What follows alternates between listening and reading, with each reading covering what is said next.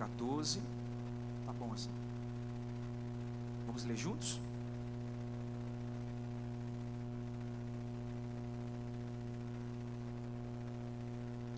Ao anjo da igreja em Laodiceia, escreva: Essas são as palavras do Amém, a testemunha fiel e verdadeira, o soberano da criação de Deus. Conheço suas obras, sei que você não é frio nem quente. Melhor seria que você fosse frio ou quente. Assim, porque você é morno, nem frio nem quente, estou a ponto de vomitá-lo da minha boca. Você diz: Estou rico, adquiri riquezas e não preciso de nada. Não reconhece, porém, que é miserável, digna de compaixão, pobre, cega e que está nu. Dou-lhe este aconselho: compre de mim ouro refinado no fogo, e você se tornará rico.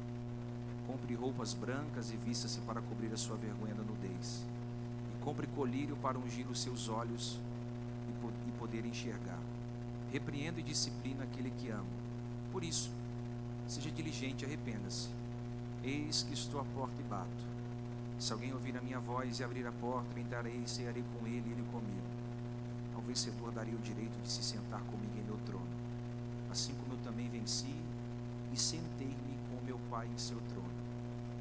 Tem ouvidos, ouça o que o Espírito diz às igrejas. Pode se assentar?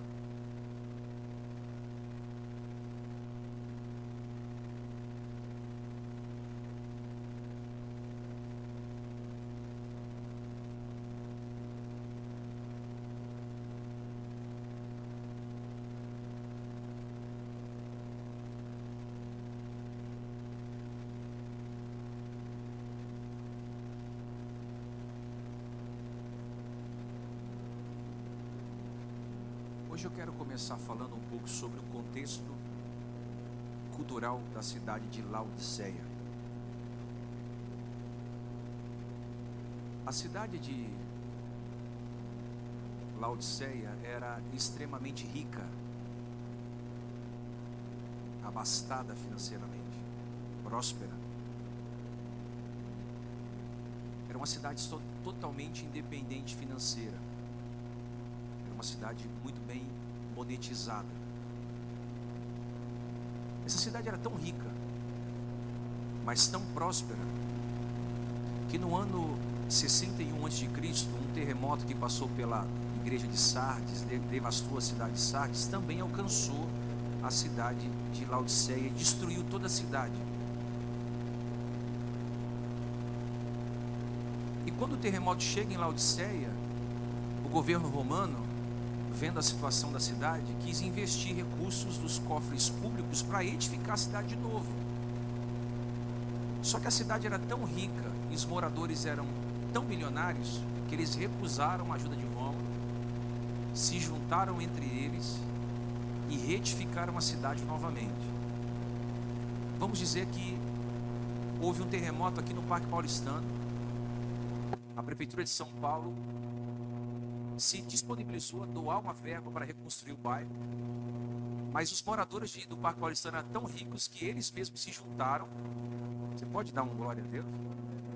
Disseram, não, a gente precisa de ajuda do governo, não. A gente, todo mundo aqui é milionário, a gente vai se juntar para edificar a cidade. Essa era a cidade de Laodicea, uma cidade extremamente rica, próspera, onde havia muitos e muitos milionários. Entretanto, A cidade de Laodiceia tipifica o homem altivo, que passa por terremotos existenciais, mas não tem humildade para aceitar a ajuda do outro. Enquanto eu estudava essa mensagem aqui, o Espírito Santo ministrou meu coração que existem muitas pessoas que se parecem com Laodiceia. Tem dificuldade de receber ajuda. Entre conflito em ser ajudado por alguém. Não que eu estou dizendo que você não tenha capacidade de se levantar sozinho. Muitas vezes você teve que se levantar sozinho. Você faliu, trabalhou de novo e alcançou. Você caiu e se levantou. você chorou sozinho, jogou o choro e continuou.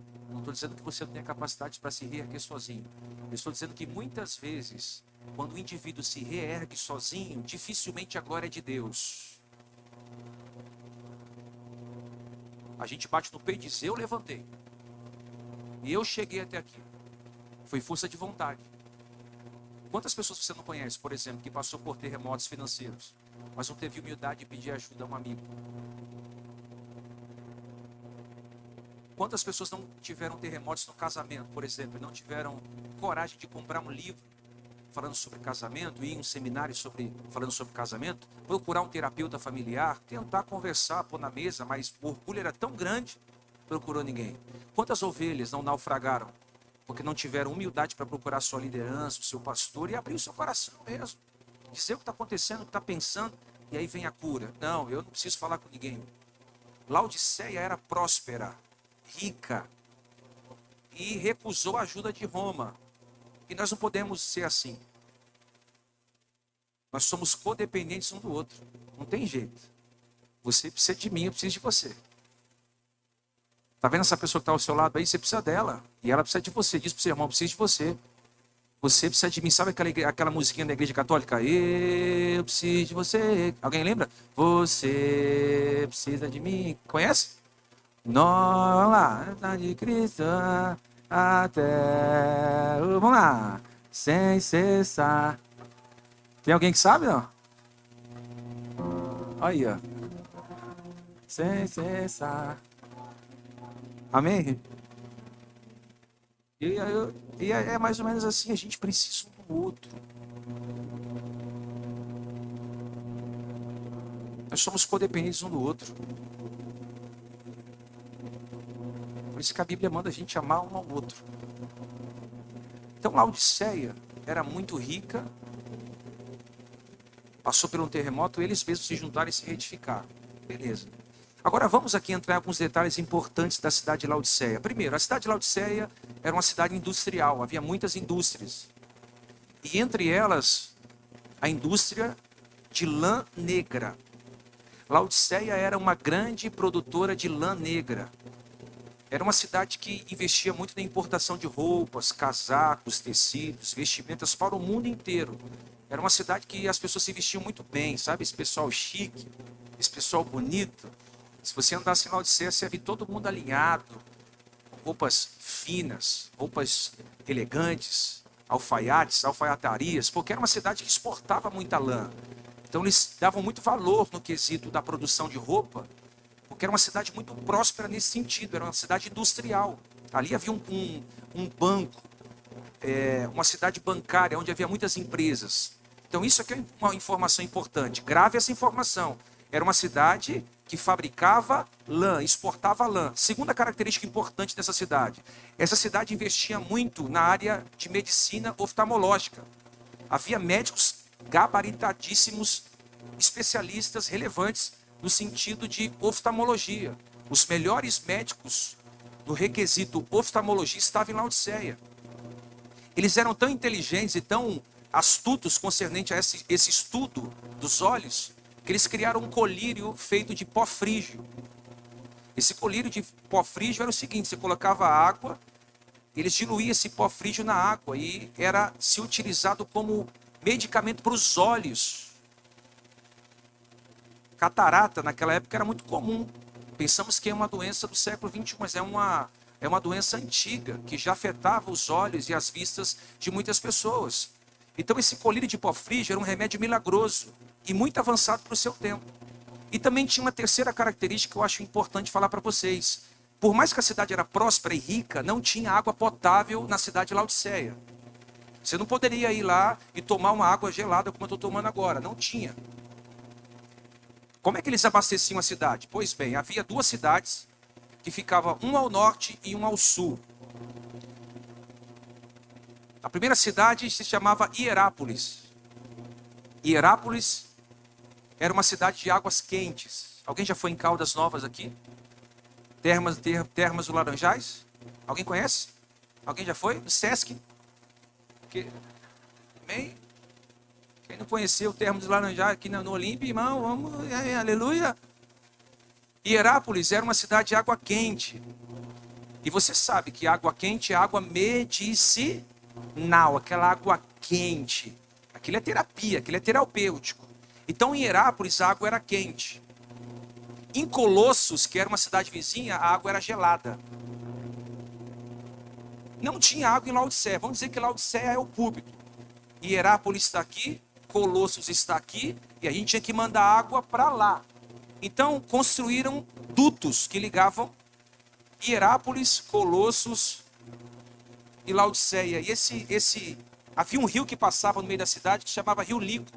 Então a água saía quente de Hierápolis, se encontrava com a água gelada de Colosso, chegava em Laodiceia morna.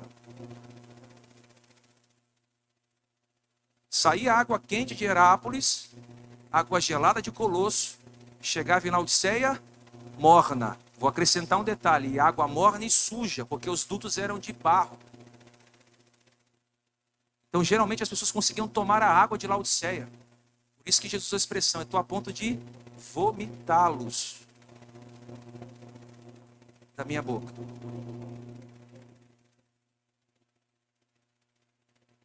Agora que você conhece um pouquinho da cultura da cidade, fabricadora de lã, experiente na medicina dos olhos, sem água potável, vamos entender o que Jesus quis comunicar àquela igreja. Olha o versículo 14. Ele se apresenta àquela igreja dizendo: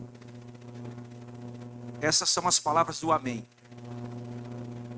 A palavra Amém significa assim seja. A testemunha fiel, a verdadeira, o soberano da criação. Ele está se apresentando à igreja de Laodiceia. Eu sou o Amém. Ou seja, o Amém significa assim seja. O que ele está querendo dizer? Eu quero que as coisas aconteçam do meu jeito. Eu quero que saia tudo do meu jeito. Eu sou o Amém. Vai acontecer da forma que eu quero que aconteça. E assim seja. É mais ou menos isso. Ele está se apresentando dizendo isso. Vocês devem me obedecer. E aí ele vai começar a revelar profundidades incríveis ao coração daquela igreja. Eu conheço as suas obras. Sei que você não é frio nem quente, melhor seria que você fosse quente ou frio. Assim, porque você é morno, nem frio nem quente, estou a ponto de vomitá-lo da minha boca.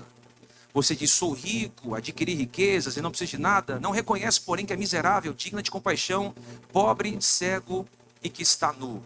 Se lê, eu estou lendo a versão NVI, mas eu vou ler para você na versão a mensagem. A versão a mensagem diz o seguinte: conheço você por dentro e por fora, e vejo pouca coisa que me agrade.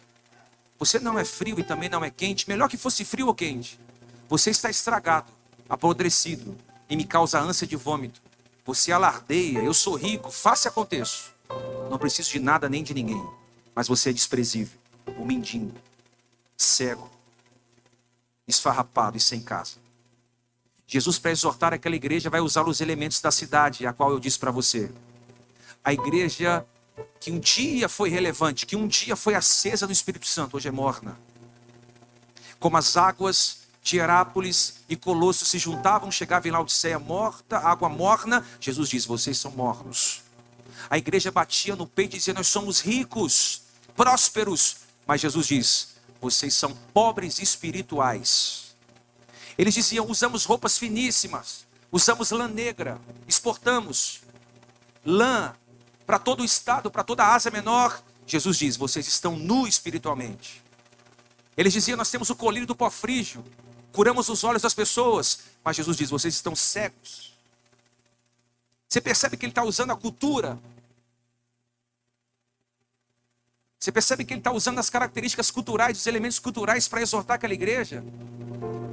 Mas Jesus é tão incrível que ele diz: Eu te dou um conselho. Percebe aqui o Pai amoroso?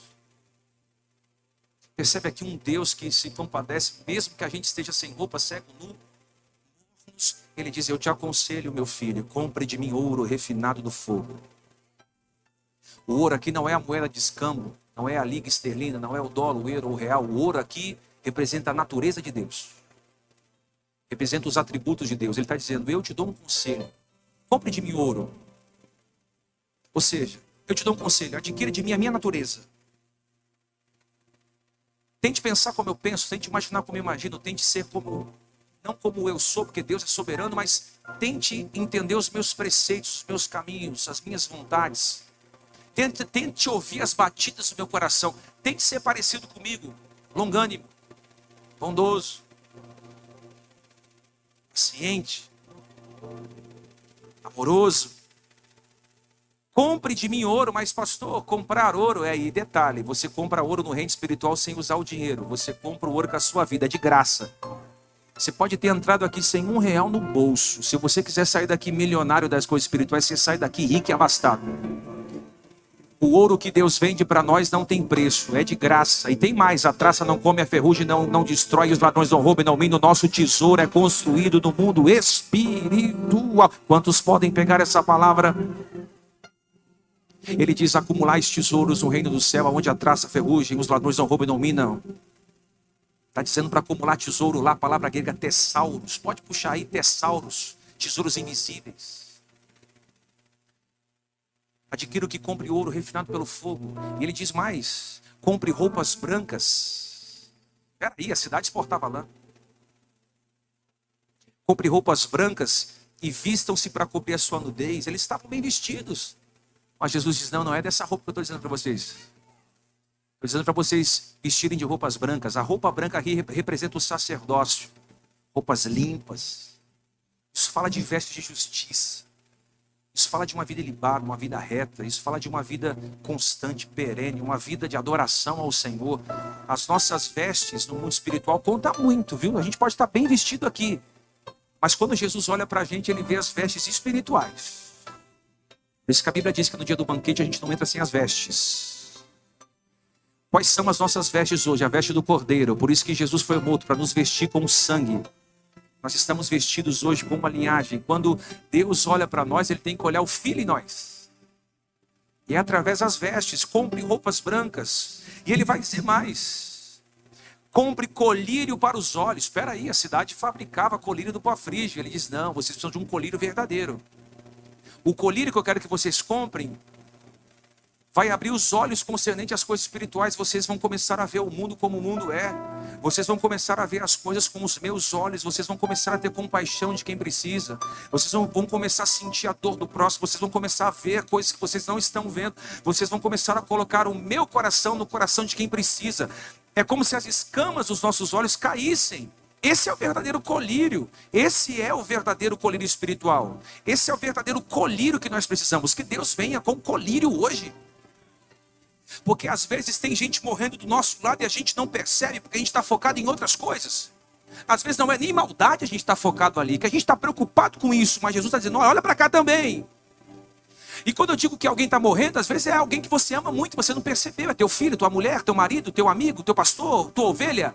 Em detrimento ao que você passa, às vezes tem gente do nosso lado e a gente precisa do colírio de Deus para ver: opa, eu não tinha visto isso aqui. Lembra da mulher perdeu a dracma, perdeu em casa? Ela teve que a, a, a, arrumar a casa inteira, tirar os móveis, varrer a casa, acender a luz para lachar a dracma. Às vezes nós perdemos as coisas dentro de casa e às vezes nos falta o quê? Colírio para nós enxergarmos. Poxa Deus, como é que eu não estou vendo? A gente tem, tem horas que a gente passa coisas na vida que a gente diz, como é que eu não vi isso? Eu estava cego, eu já disse isso muitas vezes. Eu estava cego, porque para eu não ver isso aqui, eu não é. Que Deus tire toda a cegueira dos nossos olhos nessa noite, em nome de Jesus. Eu profetizo em nome de Jesus, irmão que você vai passar a ver o que você não estava vendo, que você vai passar a enxergar o que você não estava conseguindo enxergar, e que Cristo, nos seus olhos, seja glorificado, porque os olhos é a janela da alma. Se os seus olhos forem bons, todo o seu corpo será bom também. Olha, então o problema daquela igreja não eram os nicolaítas.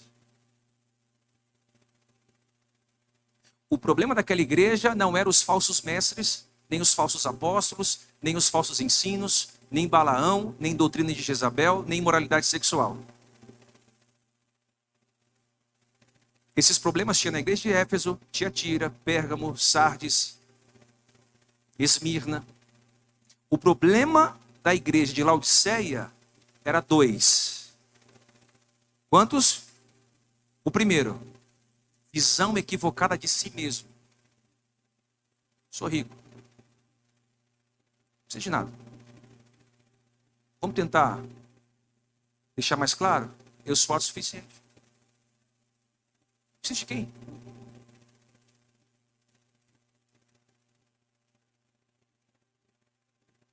Essa igreja olhava no espelho e dizia: Eu sou a igreja. E a igreja somos nós. É como se a gente olhasse no espelho e dissesse: Uau! Não preciso de ninguém. Sou rico. Sou próspero. Sou abastado. E eu disse hoje pela manhã: Você nunca vai ser completo em todas as áreas da sua vida. Não adianta. Isso aqui é, isso é relevante. Não adianta. Você pode ser rico financeiramente, mas aí você vai ter a ausência de, por exemplo, afago materno. Tua mãe não foi presente. Há uma falta. Às vezes você tem um dinheiro e o afago da mãe, mas você não tem um amigo para estourar uma coca.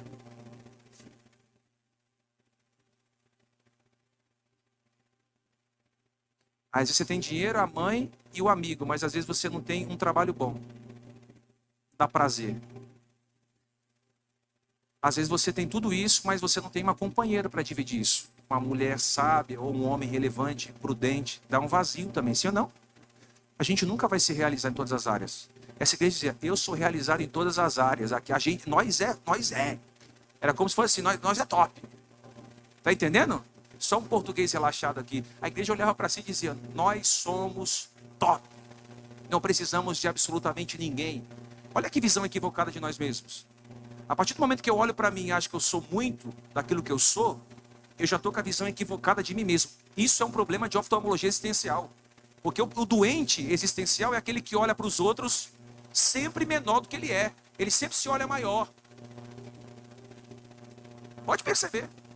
O altivo, ele sempre olha o outro de cima para baixo, porque a visão que ele tem do outro é sempre menor. A visão equivocada de si mesmo. Quem disse que você é maior que o outro? Quem disse que eu sou maior que você? Essa igreja batia no peito e dizia: Cara, a gente é top. Em outras palavras, o culto era para eles. Então eles cantavam para eles. Eles pregavam para eles. Eles viviam igreja só para si. Então essa, essa era a primeira deficiência dessa igreja. Segunda deficiência. Por, por ter uma visão equivocada de si, entrou na frieza espiritual, na mornidão espiritual, perdeu o fervor. E eu acho que não existe nada mais triste para Jesus do que a gente vir para o culto, mas estar com o coração apático, morno, árido, seco, viver uma mesmice espiritual, sem fervor, sem entusiasmo, não chorar mais pelo pecado, não ter mais sede de Deus, não ter mais fome de Deus, não ter mais fome da palavra, não santificar, não viver mais piedade, misericórdia. É você vir para você não perde um culto, cara. Tu é top mas também não tem mais o fogo do Espírito. É isso aqui que Jesus está dizendo. Cara, vocês são bacana, legalzinho assim, mas mais ou menos, mas ó, perdeu o entusiasmo, perdeu o fogo do Espírito. Nós, como igreja sarando, eu estou falando agora como corpo, nós somos um corpo saudável. Nós somos um corpo saudável para a glória de Deus. Mas o problema não é estarmos no coletivo, porque na coletividade nós somos saudáveis, o problema é na individualidade. Porque hoje o louvor foi top demais, irmão. Quem, quem achou? Só que quando o louvor acaba e a gente vai embora, como é que o fogo do nosso coração está? Como é que está o nosso coração? Como é que está a nossa individualidade? Quando você vai trabalhar amanhã, você está diante de um problemaço, de um chefe carrasco, de um ambiente precário, de relações tóxicas. Quando você volta para sua casa, que você não queria nem estar tá lá, que a sua casa hoje é um campo de guerra, como é que você, como é que está o fogo do Espírito Santo em você queimando? O que Jesus está vendo em você? Que tipo de crente você é? Eu quero só desmistificar algo rapidinho aqui. A gente acha que crente, quente, é o crente que sai dando carpado na igreja. Amém? Cortando grama, sapateando, voador, bicicletinha. A gente pensa assim, culto avivado é culto quente. A gente pensa que culto avivado é culto quente. Pensamos que Quente é quem é pentecostal, até o tutano. O cara que vem com aquela toalha junto com a Bíblia, porque ele vai suar o culto todo. Lembra dessa época? Alguém é dessa época? Se você não levasse uma toalha para o culto, você não era crente. Eu sou dessa época aí, irmão. Você levava uma toalhinha ali para você saber que o negócio ia estralar. Você ia sair dali molhado, é não? Quem lembra? A gente pensa que avivamento é isso aí dia o irmão falou, até porque hoje pela manhã, pastor, eu, eu sinto falta dos cultos mais avivados. Eu falei, irmão, quando eu estiver pregando, pega um isqueiro e põe debaixo da sua cadeira. Queria uns cultos assim. Irmão, e não tem como a gente produzir avivamento. Avivamento não é produção de terra. Avivamento não é arrepio na coluna, não, irmão. Viu? Não é lágrima. Isso não é avivamento, não. Avivamento não é você cair aqui no chão, não é você ficar em pé lá fora na adversidade. É você vencer a depressão, vencer, vencer o egoísmo, é você vencer os maus tratos, é você refrear sua língua, esconder sua língua. Isso é avivamento, irmão. Avivamento é isso.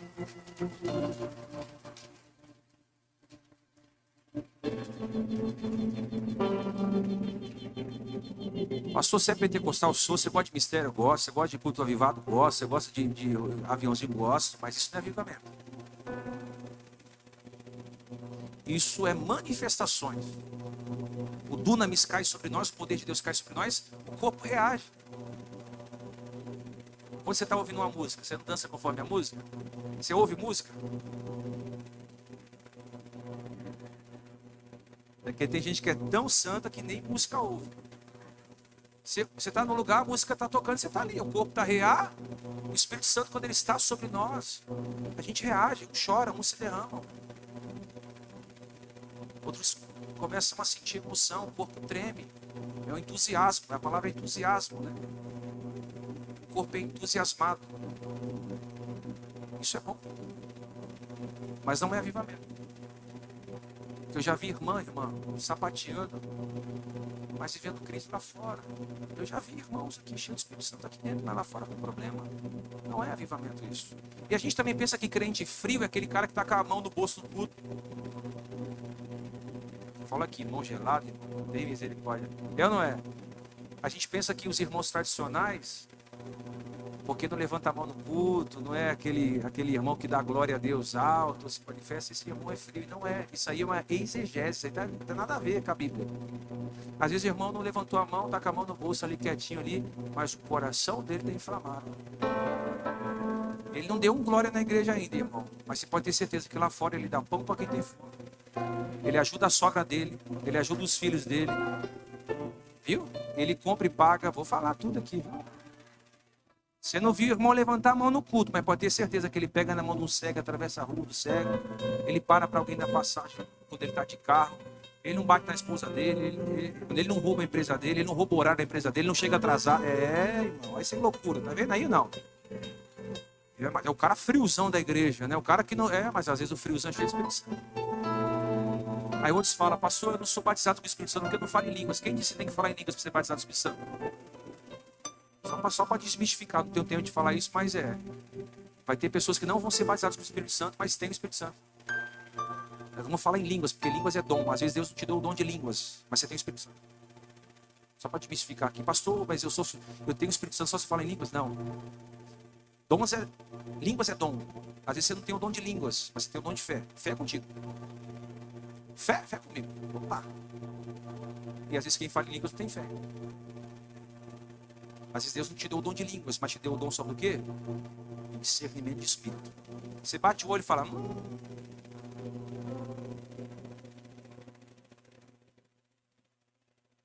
Amém, amém.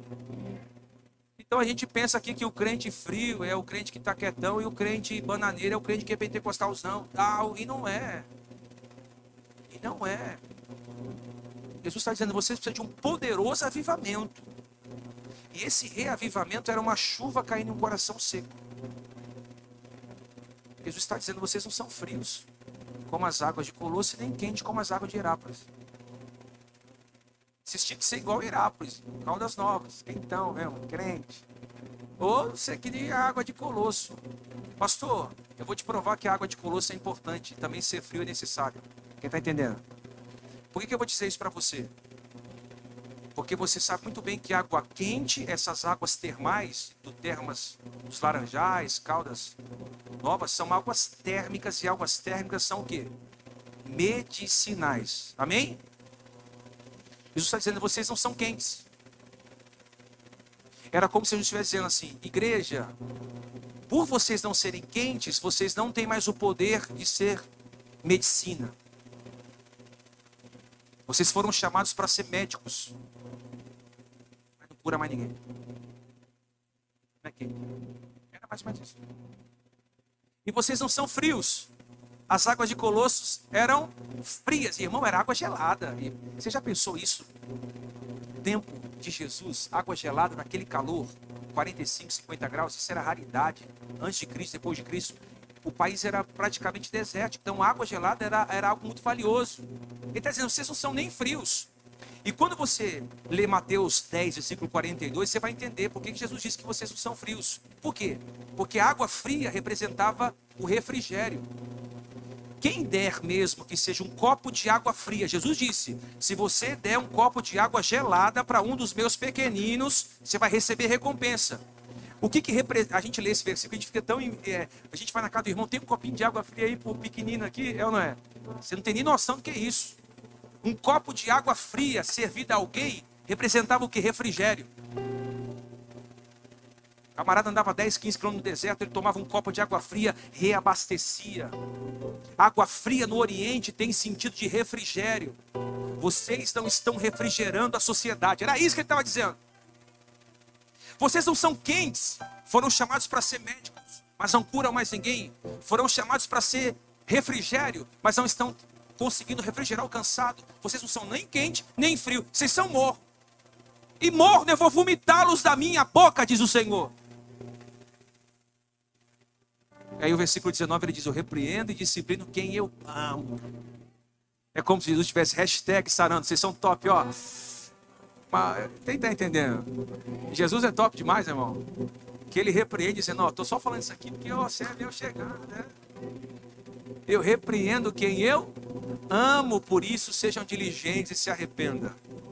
Só que a parte que mais abalou meu coração foi essa. Vocês estão cegos, comprem de mim colírio, estão sem roupas, comprem de mim vestes brancas. Vocês dizem ser rica, mas comprem de mim ouro refinado do fogo, vocês são miseráveis. E ele piora ainda e diz o seguinte: Eu quero entrar aí na igreja.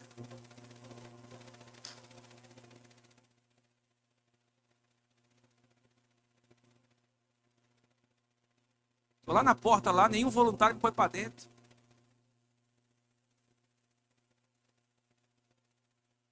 Versículo 20: Estou na porta e bato.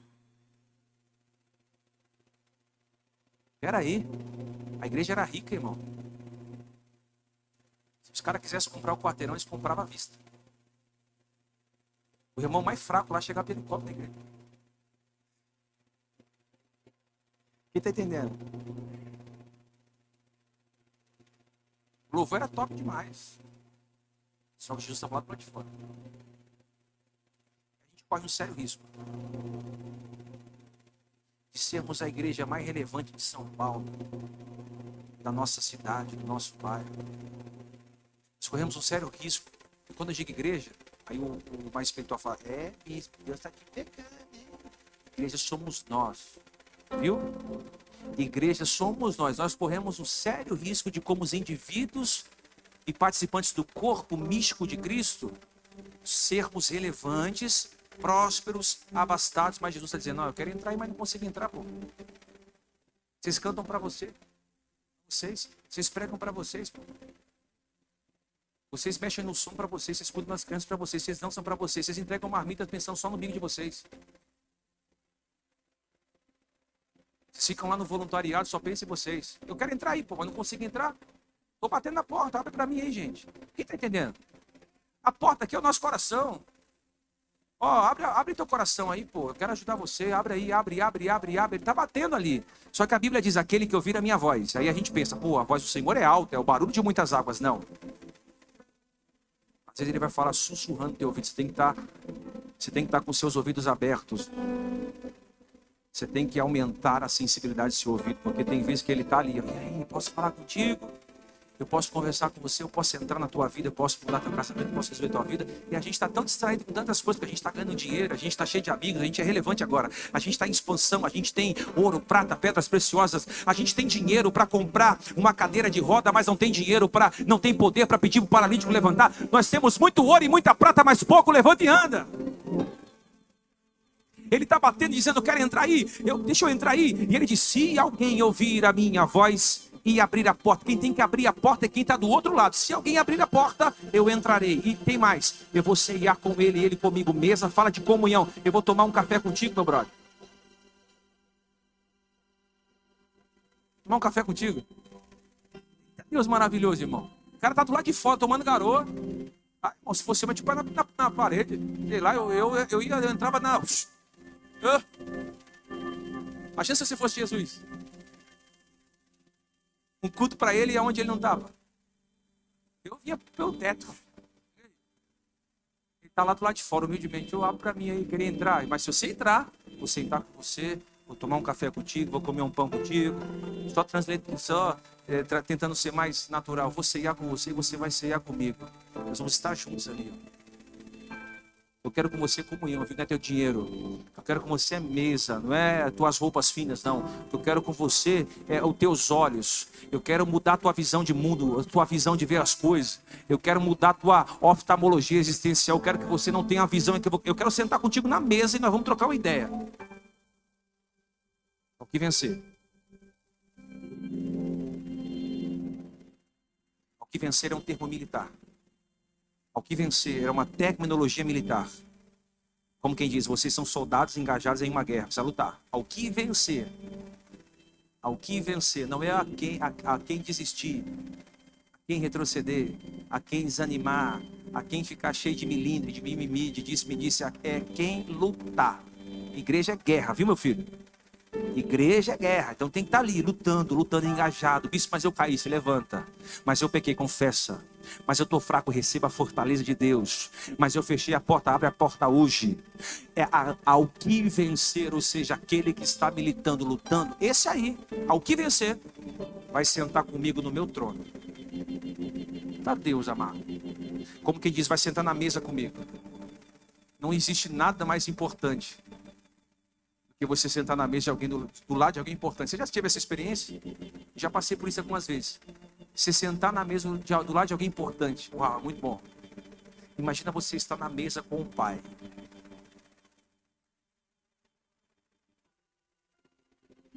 Esse é o verdadeiro trono. Trono verdadeiro é quando a gente senta com o pai. Trono sozinho é narcisismo. Trono com o pai engajamento espiritual. Aquele que tem ouvido os ouços que o Espírito diz às igrejas.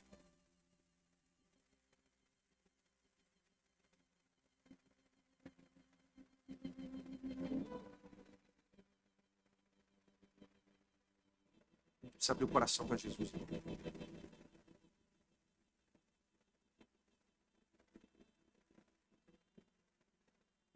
E quando ele entra no nosso coração, estabelece mesa, a gente pensa diferente. Ele entra no nosso coração, estabelece mesa, a gente aprende a partir o pão. A gente escuta mais o que ele está dizendo, fala menos. E a gente é incendiado. Eu profetizei pela manhã, nós vamos terminar esse ano incendiados pelo Espírito Santo.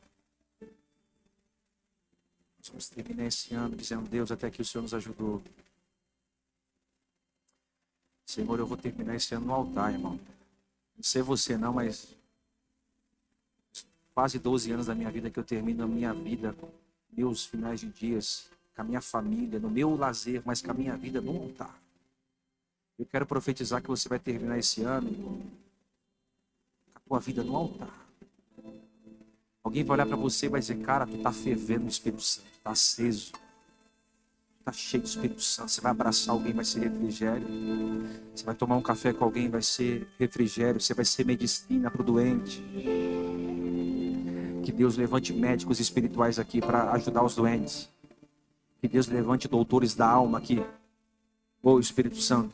Que Deus levante terapeutas aqui, médicos, médicas espirituais para ajudar o doente lá na sua empresa, na sua casa, na sua igreja, no seu bairro. Deus vai te usar poderosamente para abalar as estruturas do inferno. Você não tem noção do que Deus pode fazer com um cristão incendiado Você não tem noção do que Deus pode fazer com um cristão que está inflamado pelo Espírito Santo. John Wesley disse: Me dê 100 homens que não temam nada não ser o pecado, e eu abalarei a Inglaterra. Deus vai nos dar homens e mulheres incendiadas pelo Espírito Santo, que não temam nada a não ser Deus e o pecado. Deus vai inflamar nossa igreja, irmão. Escuta bem, Deus não vai ficar do lado de fora, Ele vai entrar, vai ceiar conosco, nós com eles. E aí sim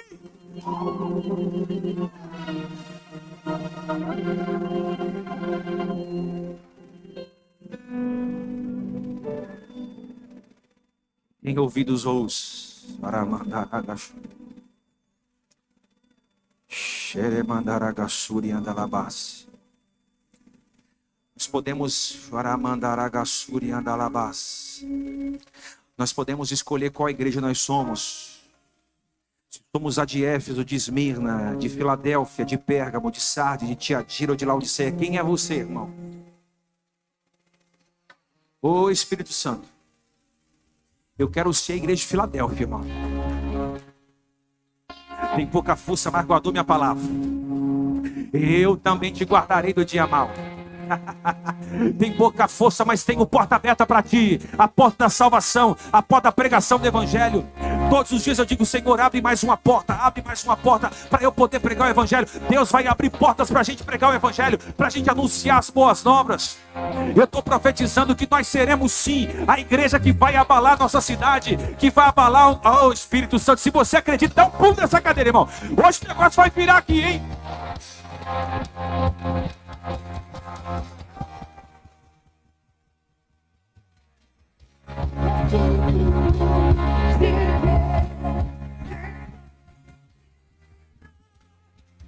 mão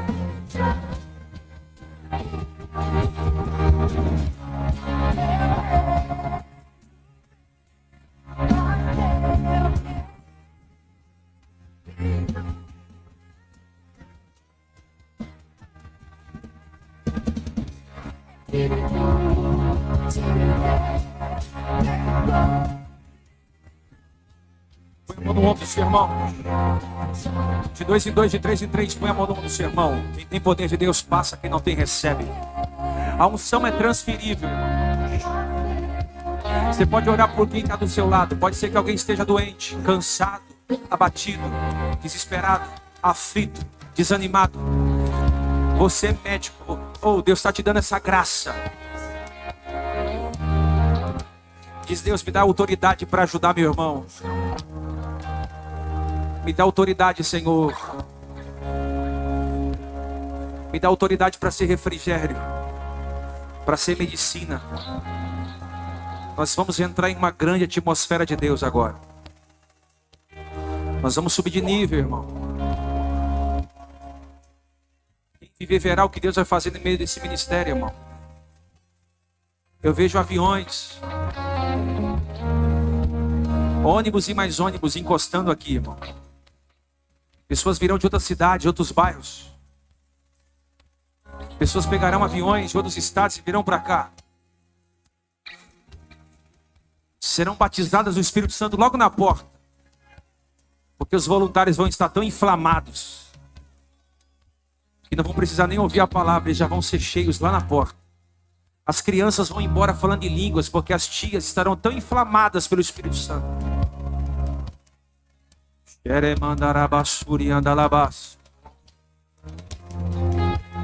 Os músicos vão estar tão inflamados com o Espírito Santo. Eles não vão conseguir nem cantar.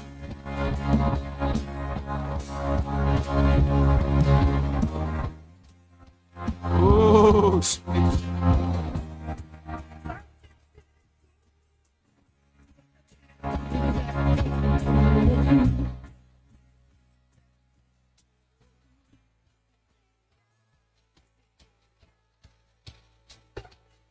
Ora, ora, ora, ora, ora, ora, ora, ora.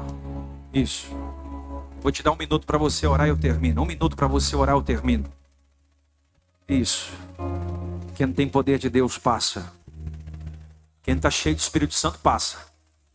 Irmão, tem gente que eu abraço e a pessoa começa a chorar. Se você estiver cheio do Espírito Santo, você tem um são passar. Começa a passar um são para esse irmão aí. Passa, passa um são. Diz Deus, abençoa, Deus levanta, Deus perdoa, Deus derrama colírio para os olhos, Deus cura, cura o coração, cura os filhos. Começa a orar, começa a orar, começa a orar. Nós vamos viver o novo de Deus. Nós vamos entrar em um novo nível espiritual, gente. Por isso que Deus nos trouxe as igrejas do Apocalipse, para nós não sermos enganados pelos falsos ensinos, pelas doutrinas de Balaão, de Jezabel, para nós não cairmos na imoralidade sexual, ao contrário, guardarmos o pouco que temos, para que ninguém roube a nossa coroa. Oh!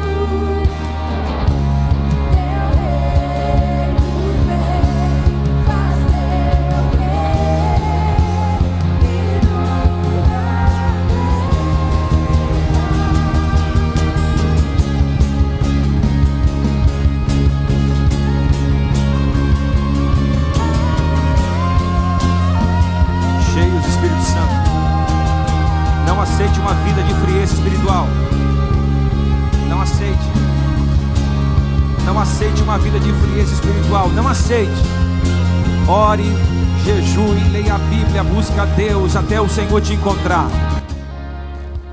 Até o Senhor te encontrar. Moisés disse: Senhor, se eu não ver a tua face, para mim não está bom. Moisés diz ao Senhor: Não me faça sair desse lugar se o Senhor não for comigo.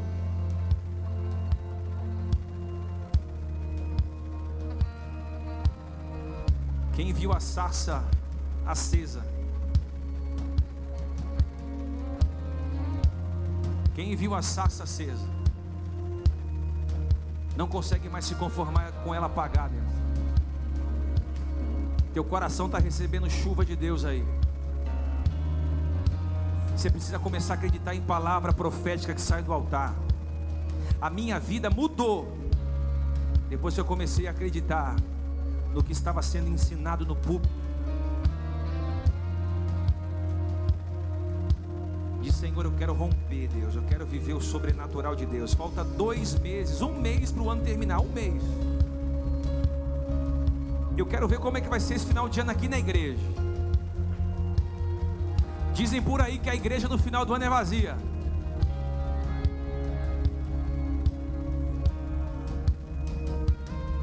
Eita Deus. Mas vai ter tanta gente aqui em dezembro, irmão. Pega essa profecia. Vai falar: Não, eu vou buscar Deus, eu vou buscar a face de Deus, eu vou buscar a glória de Deus. Porque o que Deus tem para mim em 2022 é muito grande. Eu não vou deixar Jesus de fora. Diz isso bem alto: Eu não vou deixar Jesus de fora. Não deixe Jesus de fora. De tudo que Ele vai fazer, não deixe Ele de fora. Traz Ele para a sua vida, traz Ele para você. Diga amém por isso. Senhor, entra aqui e fique conosco. conosco. Essa casa é sua, Deus. Não fique de fora, Senhor. Oh, Espírito Santo.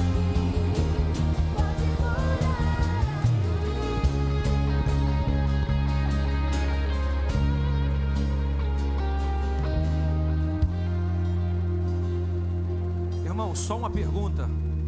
Eu sinto o Espírito Santo aqui. Tem alguém que está aqui hoje que ouviu essa palavra e você sabe que você precisa se, você se reacender. Você quer voltar para os caminhos do Senhor. Você quer estar no altar com a tua vida no altar incendiada, como uma brasa acesa.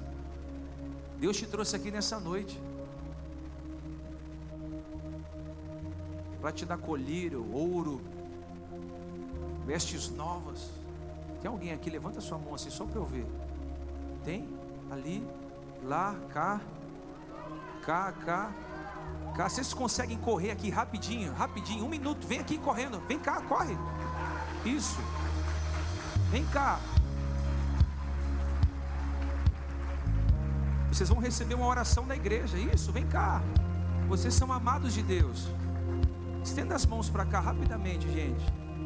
Tem mais gente aí. Pastor, eu quero voltar para Jesus, pastor. Estou cansado de ser frio.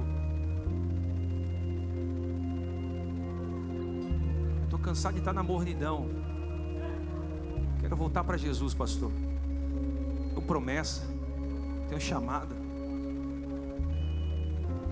Aonde você está? Tem gente aí no meio. Deus te trouxe aqui porque Ele quer mudar a tua vida, viu? Ele quer mudar a tua história. Tem uma mulher aqui que não pode sair daqui sem vir aqui.